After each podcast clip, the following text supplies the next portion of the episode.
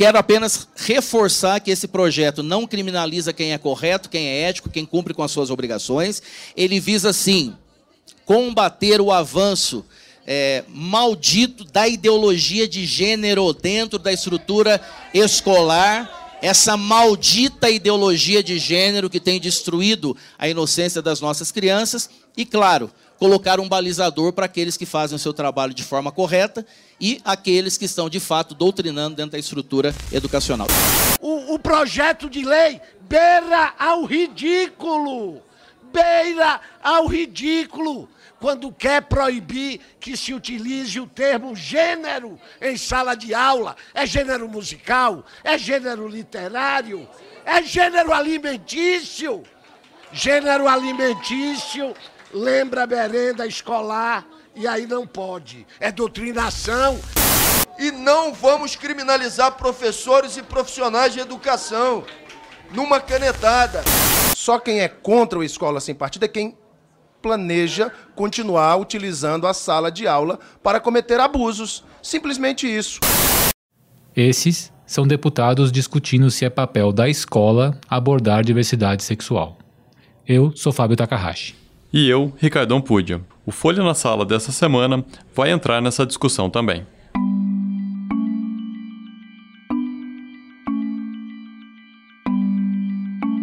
Essas falas de deputados ocorreram durante as sessões no Congresso no ano passado, na tramitação do projeto Escola Sem Partido. Depois de muito bate-boca e gritaria, essa proposta deu uma parada em Brasília. Mas o tema segue com força. Membros do governo federal volta e meia jogam no ar críticas a tal ideologia de gênero, uma das grandes bandeiras do Escola Sem Partido. O presidente Bolsonaro pediu no mês passado que o Ministério da Educação elabore um plano para proibir essa tal ideologia de gênero. Nos estados e municípios também sempre pipoca algo. O caso mais simbólico talvez tenha sido do governador de São Paulo, João Dória, no fim do mês passado. Falar sobre o governador João Dória, Joel, porque ele mandou recolher apostilas de ciências que tinham textos sobre identidade de gênero, de gênero e também orientação sexual. O erro inaceitável é, é a apologia da ideologia de gênero. Não é, é razoável que crianças e adolescentes tenham esse tipo uh, de orientação na escola. Esta é uma posição do nosso governo, uma posição uh, irremovível do nosso governo. Cara, Acho que dessa história do Dória, o que me assustou mesmo foi essa frase. E vamos tomar as medidas punitivas. Quem fez será punido. É simples. Punir?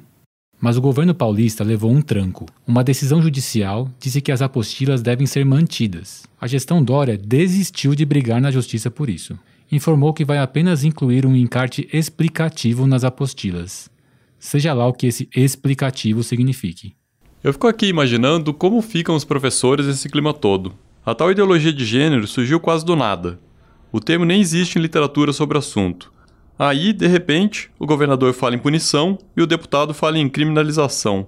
Afinal de contas, pode ou não mencionar a palavra gênero na sala? A gente foi atrás de especialistas que falam como os professores podem encarar essa confusão e fazer discussões na sala sobre diversidade. Mas antes, acho legal a gente falar um pouco em como chegamos até esse bololô todo. Confusão que está rolando em muitos outros países, como os Estados Unidos, países da América Latina e até na Europa. Para montar essa linha do tempo, pedimos ajuda ao Paulo Saldanha, repórter da Folha em Brasília, especialista em educação. E aí lá, lá em 94, é, é, numa, numa conferência da ONU, a ONU inclui o conceito de gênero é, num, num, num, depois da Conferência da População do Cairo, lá na Assembleia Geral da ONU de 94. E aí isso é o start para que grupos é, religiosos conservadores começassem a fazer uma, uma campanha difamatória é, ao contrário, né? A gente também falou com Fernando Pena, da Universidade Federal Fluminense, pesquisador e autoridade no assunto. Isso é para entender que é uma, é uma perseguição internacional. Agora, quando é que isso começa a ganhar força no Brasil, no campo educacional especificamente? Por volta de 2010, 2011, o governo estava é, elaborando, na verdade, era um projeto grande chamado Brasil Sem Homofobia, e começou a se desenvolver um material chamado Escola Sem Homofobia, que estava sendo elaborado por volta de 2010, 2011. Só que lá em 2010 começa uma, uma, uma perseguição a esse material e é cunhado o termo kit gay. Eu venho falando desde 2010, quando descobri o famigerado kit gay nas escolas. E sempre falei, não é apenas o kit gay, é a questão ideológica, tão ou mais grave que a corrupção em nosso Brasil. Esse é o então deputado federal Jair Messias Bolsonaro, que durante sua legislatura tinha como uma das principais bandeiras de campanha o combate ao chamado kit gay. Durante a campanha eleitoral de 2018, o TSE proibiu Bolsonaro de divulgar o tal kit gay, por se tratar de disseminação de notícia falsa, já que o tal kit gay nunca existiu. Isso, em algum momento, se junta com uma outra discussão que estava acontecendo em paralelo, simultaneamente, que é a discussão sobre escola sem partido. O movimento Escola Sem Partido surge em 2004, ele foi bem relevante durante o seu início, ele ganha força com a polêmica em torno do livro do Mário Smith, na década de, no ano de 2007, 2008, e um movimento de, é, de crescimento do, do Escola Sem Partido é justamente quando começa a polêmica do kit gay, que eles então é, amplificam na página do, do movimento eles se colocam então como essa sendo mais uma frente para defender o direito dos pais a educar os seus filhos. Mas o próprio movimento Escola Sem Partido e o programa, né, o projeto de lei, se você olha as primeiras versões, o primeiro apareceu em maio de 2014 no Rio de, no Rio de Janeiro, na Alerj, né, no estado do Rio. O nacional é em 2015. Só que se você olha esses primeiros projetos, tanto do estado do Rio quanto do nacional, eles não trazem nenhuma menção à discussão de gênero. Já se você olha o de 2016 do Senado, ele já traz um parágrafo específico para proibir as discussões de gênero. Daqui do que a gente conclui que o escola sem partido ele cresce quando ele se coloca uma solução, como uma solução para o problema da ideologia de gênero entre aspas. Eles crescem quando eles se colocam como uma solução. Uma coisa interessante disso tudo é que o termo ideologia de gênero nunca existiu como teoria. Ele é usado muitas vezes de forma pejorativa para tentar bloquear discussões sobre diversidade sexual e de gênero nas escolas. Discussões que vinham ganhando espaço. Mas o que pensam aqueles que querem evitar a discussão sobre diversidade sexual nas escolas? É um, é termo em que os acusadores que os acusadores criaram, é, eles fomentam algo que eles criticam. Então, ele, do ponto de vista educacional e do ponto de vista da, da, teoria em relação às discussões de gênero, nunca se usou ideologia de gênero, né? O termo ideologia de gênero, ele nunca é usado. Ele, na verdade, ele é as discussões de gênero elas são é, discussões que partem da realidade. Até por ter sido consolidada no ambiente religioso, se tem ali essa ideia por trás de que existe uma ideologia de gênero que confronta os valores familiares, né? Ou seja, que se, como se estivesse fazendo algum tipo de campanha por outros comportamentos, como comportamento homossexual, como se se fortalecer a imagem, é, é, ou se mudar, tentar se mudar a posição da mulher na sociedade, estivessem em choque com valores familiares. Tem uma linha de argumentação mais pragmática, de que a escola precisa se concentrar no conteúdo cognitivo, português, matemática. Outra linha acha que cabe à família, e não à escola, abordar temas relacionados à sexualidade. Esse é o deputado Idecaso Takayama, do PSC, durante a discussão do Escola Sem Partido no ano passado. Meu Deus, isso aí é, é quase um fascismo, é, quase, é, a mesma doutrina de Hitler e outros que querem, querem implantar uma, uma. dizer que o Estado é melhor do que a emoção, o carinho de uma mãe, o amor de uma mãe, de um pai. Não dá para aceitar isso. Eu vou ficar, sim, senhor, com a maioria. Eu vou ficar com as famílias, as famílias cristãs. Já se falou até de uma ação comunista em curso nas escolas para acabar com a família. Esse é o procurador Guilherme Shelley em entrevista em 2015.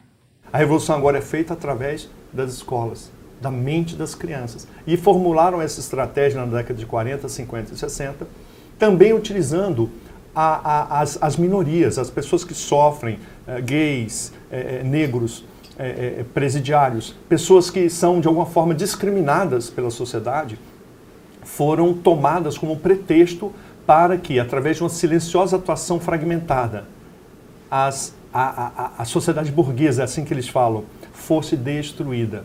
E o pilar central que hoje é buscado como motivação para a destruição é a família. Porque se a família for destruída, na visão desses teóricos marxistas, nós destruímos todo o sistema que eles dizem burguês de exploração. O que eles querem implantar uma sociedade não mais através de uma revolução econômica. Eles querem fazer essa revolução através das escolas e das creches. Querem começar através das crianças. Não sei se tem exageros aqui e ali sobre o tema, mas sinceramente entendo quem pode ficar assustado com a discussão sobre ideologia de gênero. Esse aqui é um trecho da apostila que o Dória havia vetado. Podemos dizer que ninguém nasce homem ou mulher, mas que nos tornamos o que somos ao longo da vida, em razão da constante interação com o meio social. Pode parecer meio controverso mesmo, mas tem muita gente que acha que o tema deve sim estar na escola.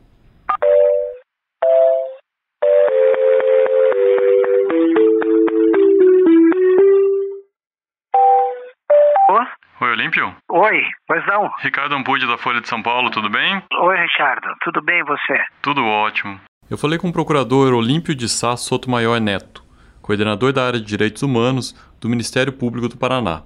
O projeto de lei Escola Sem Partido foi derrotado em votação na Assembleia Paranaense em setembro por 27 a 21. Por somente sete votos não foi aprovado. O procurador diz que uma das consequências de não se debater diversidade sexual e gênero no currículo é o abandono escolar. É, nós, nós, vamos ver a exclusão, a exclusão das, dessas pessoas né, do, do, sistema educacional e algumas aí vítimas de, de, violência mesmo, de violência física. Né? Nós temos no, no, o Brasil é infelizmente é um dos recordistas em relação a, a homicídios praticados, né? Contra, contra transexuais. E, e, e outra coisa, não, não, nós não podemos transformar né, é, o, o, espaço educacional, que é o espaço de conhecimento, o espaço libertário, em espaço de perseguição aos professores. Segundo ele, há sim proteção legal para os professores levarem esse conteúdo para a sala de aula. O texto constitucional indica né, como objetivo da educação a garantia né, do, do desenvolvimento pessoal, a capacitação ao trabalho e o preparo para o exercício da cidadania. Né?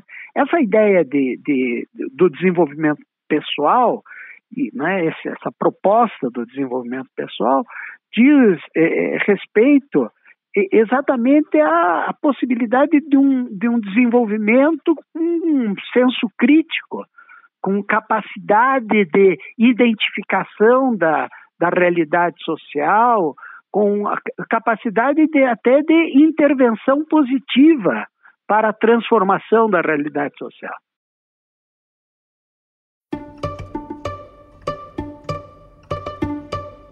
Mas uma coisa é a proteção legal, outra coisa é a vida real, né?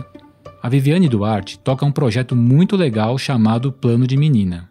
Um dos braços do projeto é puxar nas escolas conversas sobre empoderamento feminino, diversidade sexual, perigos do machismo.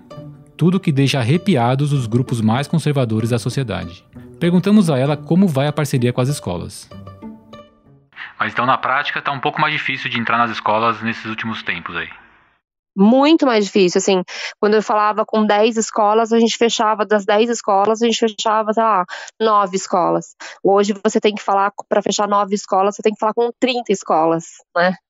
Então, o trabalho é muito mais é, duro, assim, para as pessoas entenderem o objetivo do projeto. Ah, mas como assim? Vocês vão falar de, de que a menina pode ser o que ela quiser? Ou vai falar de relacionamento tóxico, mas isso não é problemático dentro depois da, da família. Eu visitei uma dessas escolas que decidiram seguir falando sobre temas que estão virando tabu novamente. Aliás, a palavra tabu tinha ficado meio brega, né? Mas está voltando, vai fazer o quê? Oi, tudo bem? Eu vim falar com a professora Eliane Leite. Sou o Ricardo da Folha. Ricardo da? Folha. Esta é a Escola Técnica Doutora Dorothy Kiyomi, em Pirituba, na zona norte de São Paulo. A diretora Eliane Leite conta que sempre que começava a organizar sua semana de palestras vocacionais, ouvia dos alunos pedidos por discussão sobre diversidade, feminismo, homofobia e raça, e foi atrás de parcerias. A escola passou a realizar palestras, rodas de conversa e oficinas sobre os temas. E a escola precisa é, se colocar no século XXI, entender qual é que ela tem um papel fundamental. Não, quando se fala ah, a ideologia de gênero na escola não vai ler isso, tal coisa é bobagem. A, a escola precisa entender que ela tem, ela é na verdade um, uma micro sociedade. E a gente vai ter dentro da escola os mesmos problemas da macro sociedade. Então, todos esses problemas que a gente tem, machismo, feminismo, discussão racial, tudo isso precisa é, a escola ser a facilitadora para que as pessoas reflitam sobre as suas posturas, sobre a forma como ela se coloca. Então, a escola precisa estar é, tá se colocando nesse lugar. Então, acho que para nós professores, para nós educadores, é muito desafiador. É um desafio muito grande. É, não tá fácil para ninguém, mas o pessoal aí tá seguindo na luta, né? O que a diretora Eliane falou, a gente também ouviu de outros entrevistados nesse episódio. Existe até proteção legal para quem se sinta perseguido em sala de aula. Apesar do cenário um pouco sombrio, algumas experiências mostram que é possível insistir no debate. A gente precisa sentar e conversar. E hoje em dia tudo está se pedindo para a gente sentar, dialogar. Lógico que tem opiniões divergentes, mas, é na, na, mas sempre a gente vai encontrar um ponto de convergência e é nisso que a gente vai é, construir, porque o propósito é maior do que essas questões minhas que eu penso que você a gente vai se a gente tem um propósito maior a gente consegue é, caminhar e construir não pode chegar quando a gente está chegando né, nesse país que está dando medo mas é preciso que a gente dialogue sobre isso e que a gente não recue né? As pessoas que querem ser esse agente de transformação e que acreditam nessa, nessa mudança, né, de que a gente não pode estagnar e nem abrir espaço para esse ódio que tem sido construído, principalmente pelo, pelo governo, né, de trazer essa essa raiva, né, em discursos tão tóxicos para a mídia toda, mundialmente até, e de forma equivocada, que isso não tire a, a nossa vontade de fazer com que todo mundo seja respeitado, independente da religião, independente da raça, independente da orientação sexual. Este foi o Folha na Sala, o podcast da Folha para professores em parceria com o Itaú Social. A edição de som foi de Stefano Macarini. Nesse episódio, usamos áudios da TV Câmara, Band e canais do YouTube. Esperamos vocês na próxima terça. Nossos episódios vão ao ar às seis da manhã. Até lá. Tchau. Para tecer uma educação de qualidade é preciso entrelaçar bons fios. O Polo, ambiente de formação do Itaú Social, valoriza os saberes, o diálogo e a troca de experiências. Conheça mais sobre o Polo em polo.org.br. Itaú Social.